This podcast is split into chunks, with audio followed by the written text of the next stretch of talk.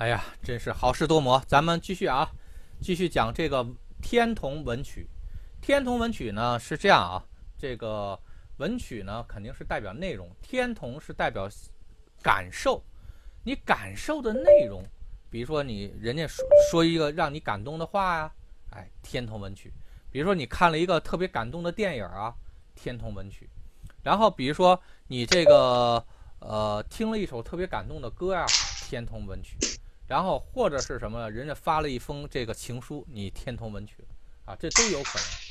或者是什么天同文曲是什么？你非常认可别人的某些内容，认可这个东西也是天同啊，也是天同。所以呢，天同文曲代表的是这些意思。那么天同还代表什么？天同代表的是这个这个物。和这种这个，比如说这个，咱们说天魂啊，天魂看的内容包括是什么呢？这个曾经的记忆，为什么叫天同呢？天同是什么？你跟谁同啊？对吧？那就是你跟你前世的你同啊。所以呢，有时候我们为什么看一个东西似曾相识？这是什么？天同文曲啊，这就是天同文曲，似曾相识，跟谁似曾相识了？不是你现在的你，是曾经的你，啊，是曾经的你，啊，所以呢，这点一定要去注意啊。然后第二件事情是什么呢？那比如说物这个东西，是不是也跟天同有关系呢？也一样有关系，啊，所以呢，这个天同文曲，如果在物上是什么？就你可能看了这个东西，哎，似乎想明白了一些事儿。但物这个东西一定要注意啊，是你自己串通了自己，啊，所以物这个东西它为什么？右边它是一个五啊五，然后我五是什么呢？就是自己啊，你自己把自己串通了，就叫物，就是这么一个关系啊。你串通了谁呢？前世的你啊。所以呢，有的时候这个我们会说一个人悟性怎么样，也是这样的。包括天同也代表玩儿啊，比如说那个这个欢乐啊，或者自在。然后呢，都是这种天同文曲。比如说，我们去这个看这个旅游的一些东西内容啊，天同文曲；看跟自己爱好有关系的东西，天同文曲。然后或者呢是什么呢？我们玩玩一个游戏啊，看小说啊，天同文曲。因为天同也代表爱好，也代表玩儿啊，所以呢，它也代表是这个。包括我们去看一些儿童的文章啊，天同文曲啊，它会。有这些东西，所以这一点大家一定要去注意。好，然后廉贞文曲啊，廉贞文曲就比较有意思了。廉贞呢是分别是代表是抓，或者抓或者求，然后呢也代表写，也代表的是什么呢？电子的和密集的东西。好，咱们这样啊，咱们一点一个一个来说。那么如果廉贞文曲，记住啊。如果廉贞文曲代表的是抓，那么是什么呢？啊，比如说我要去求助某种东西，那比如说有可能是管理，那管理性的一些文章，啊，啊，管理性的一些内容，啊，这是这样的，啊，你得在某一个东西里面，我才能抓住你，啊，这抓住你的内容是什么？这个就是廉贞文曲。廉贞文曲也不是说特别不好的事儿，比如说咱们说说抓重点，考试的时候都说。啊，咱们那个啥复习的时候一定要抓重点啊！抓重点是什么？叫廉贞文曲，啊，廉贞文曲。那比如说抓考核，廉贞文曲，考核总得有内容吧，对吧？啊，抓规章制度，廉贞文曲，啊，它的确会有这些东西存在，但你不能说这种东西就代表是管理，啊，记住啊，这不代表管理，这只能说是你对某一个东西你很在意，你。把你的注意力，把你的很多东西集中在它上，这叫廉贞文曲，啊，这个是这个廉贞文曲的本意。然后呢，那比如说既然有抓的话，那也有放，啊，放是什么呢？那比，比如说就是，比如廉贞文曲也可以代表是应聘，应聘或者是求职成功。为什么呢？我把你抓到了我们的团体里，廉贞文曲。有的时候是什么呢？这个连针落线的话，很多时候都代表是解散或者开除，啊，我使你离开了我们这个团体，我散开了你，它实际上这么一个意思。所以呢，有时候廉贞文曲也代表的是什么呢？就代表解聘书，啊，或者离职书，它是这么一个情况。因为他认为的这个公司和人与人之间的关系就是粘在一起了，或者互相团结在一起，啊，它是这种样子。所以这个大家一定要注意啊，包括跟化学有关的东西，比如两个物质合在一起了，比如氢和氧合在一起了，它就变成水了吗？啊，就变成水了。然后呢，这就是氢和氧的这个组合啊，连在一起的组合。那如果氢和氧连在一起的组合散开了呢？比如说水的那个东西，它分子分子散开了，就变成什么？又变成氢气和氧气了啊。其实很很简单的事情啊，很简单的事情。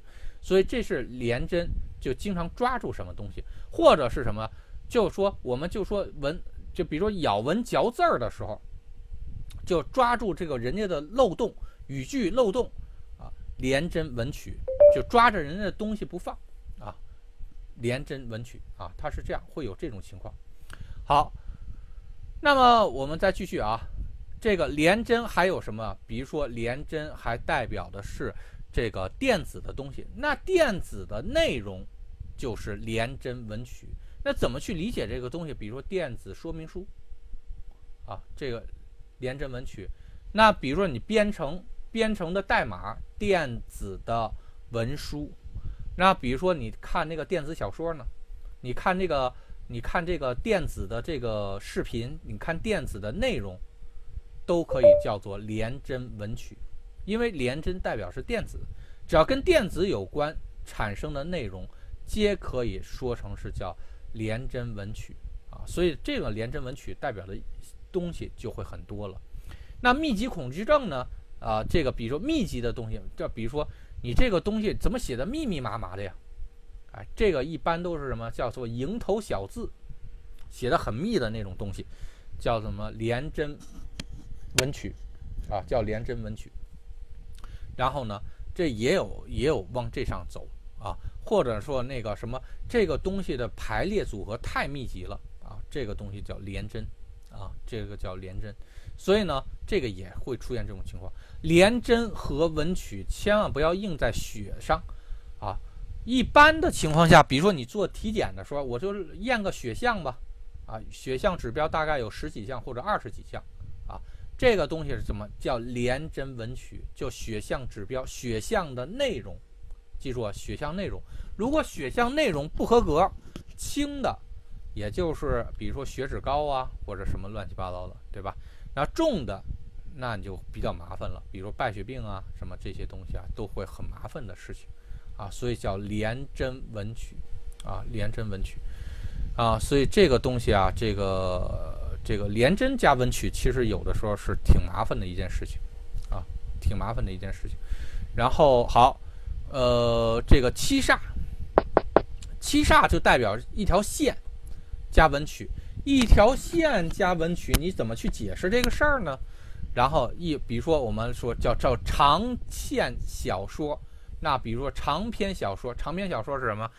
长篇的东西啊，就是七煞，然后文曲，七煞文曲。比如说代表这个内容很长，啊，很长，怎么说？就是七煞，啊，七煞就是长。然后呢，那么 OK。呃，那七煞也可以代表是扁的东西啊，平面的东西加文曲。那比如说任何一个海报，比如显示屏、手机屏幕，然后平板电脑，然后显示出了东西内容，都可以称之为叫平面上的内容。那平面上的内容是什么呢？就是七煞文曲。七煞文曲。那甚至有的时候，比如说，就像我说那个煎饼的那个卦象啊，也是一样，七煞火星文曲，那就是什么铁板上的内容，那铁板上的内容就煎饼呗，对吧？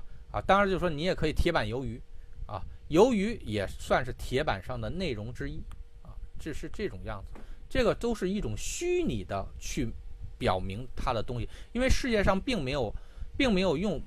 这个你一定要记住啊！紫薇去描述这个世界，描述的是整个的星性，啊，描述的是这东西的意或者境，但它从来不去描述的是什么呢？这个东西的名字，名字是人间起的，记住啊，人间起的这个东西叫名字。然后，但是它描述的这个东西不是这样的，啊，他只说的是内容，啊，所以你要理解他说的话，这点是非常重要的。好，天梁文曲，天梁有几个重要的东西，比如说是这样，天梁是代表支柱，啊，支柱，支柱这种东西，你要看往哪儿的支柱了。作为一个公司的支柱，加上文曲，管理规章制度，啊，管理规章制度。然后作为一个机械的这个这个东西，这叫操作手册，啊，记住啊，不是这个不是这个这个产品说明书了啊，叫操作手册。因为是什么？你的这个东西能不能正常运行，全都看的是你的这个东西操作对不对？因为它是你的支柱，能成为支柱的文字啊，是这个很重要的。那如果应用到国家的话，是什么？法律。啊，就是这个法律，这个是一个国家的支柱啊。然后，所以这个是有这么一个性质，而且天良还代表公共，公共什么意思啊？就是说你和我都共同遵守的东西，叫做天良啊。所以这个时候它代表的是什么呢？代表的是这个呃，代表的是比如说这个公共准则、公共条约。还有法律，法律也是法律面前人人平等，啊，也是什么有天良相，啊，也有天良的卦象，啊，所以呢，这个也是很很重要的啊。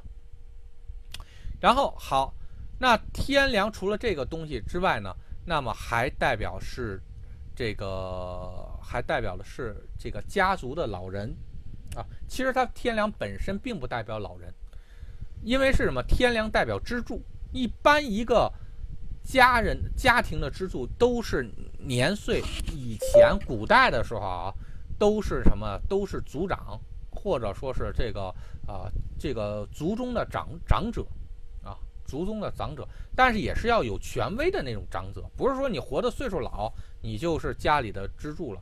一般这种情况会出现啊天梁的这种卦象啊，他们说了算。所以的话。有的时候的确会变成是什么呢？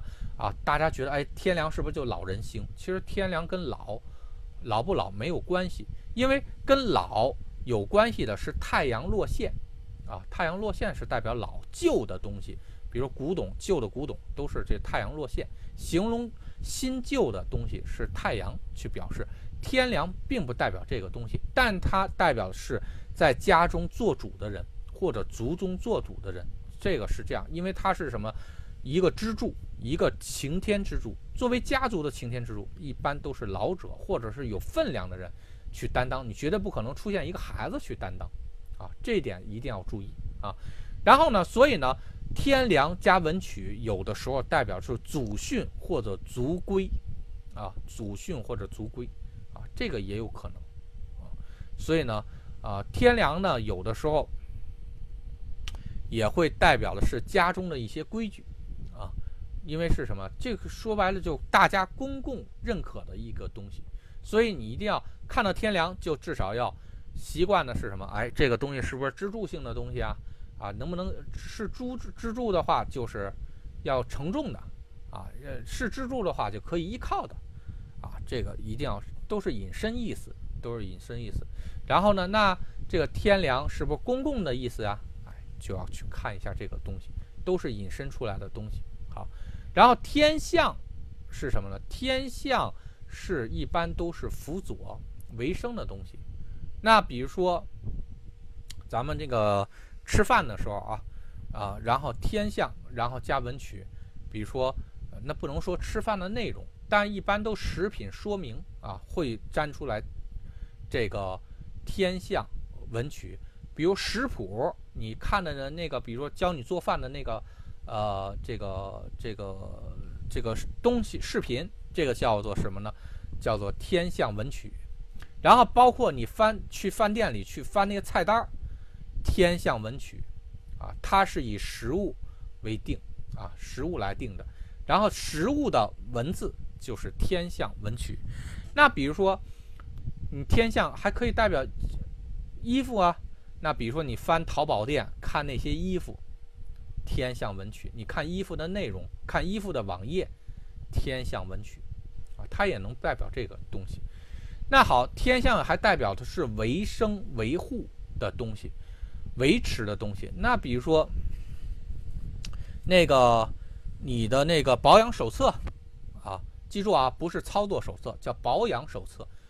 天象文曲，因为它是维生维生的东西啊，这个就是天象。然后那比如说那个你的这个呃。比如说这个空调啊，然后呢，这个冰箱啊，这些东西都是维生的东西，它们的操作说明也代表的是，啊，这个，呃，也是代表的是这个天象文曲，啊，天象文曲，啊，包括是什么？你要是一个护士，包括你是一个护士啊，你护士的话，你查房记录和病人的监护记录，都是什么呢？叫天象文曲，啊，天象文曲。所以这些东西很有意思啊，大家一定要注意啊。然后巨门，巨门，巨门就是说呗，就是门呗，对吧？然后巨门加文曲，很简单，就是说出了话的内容啊，说话的内容，或者呢，比如说你进入某一个门的说明啊，进入某一个门的说明，然后这个反而倒是比较简单了啊，这个简比较简单。巨门文曲，比如出口成章。这个成语就在形容的是巨门文曲，那如果巨门望庙的话叫出口成章，巨门落陷的话是什么？叫这个闭口不言，对吧？所以的话，这个你得看一下巨门的这个望庙程度，再决定它到底是往哪哪边去走。啊，好，咱们这个文曲啊很艰难，终于把它说完了，我先把它停一下啊。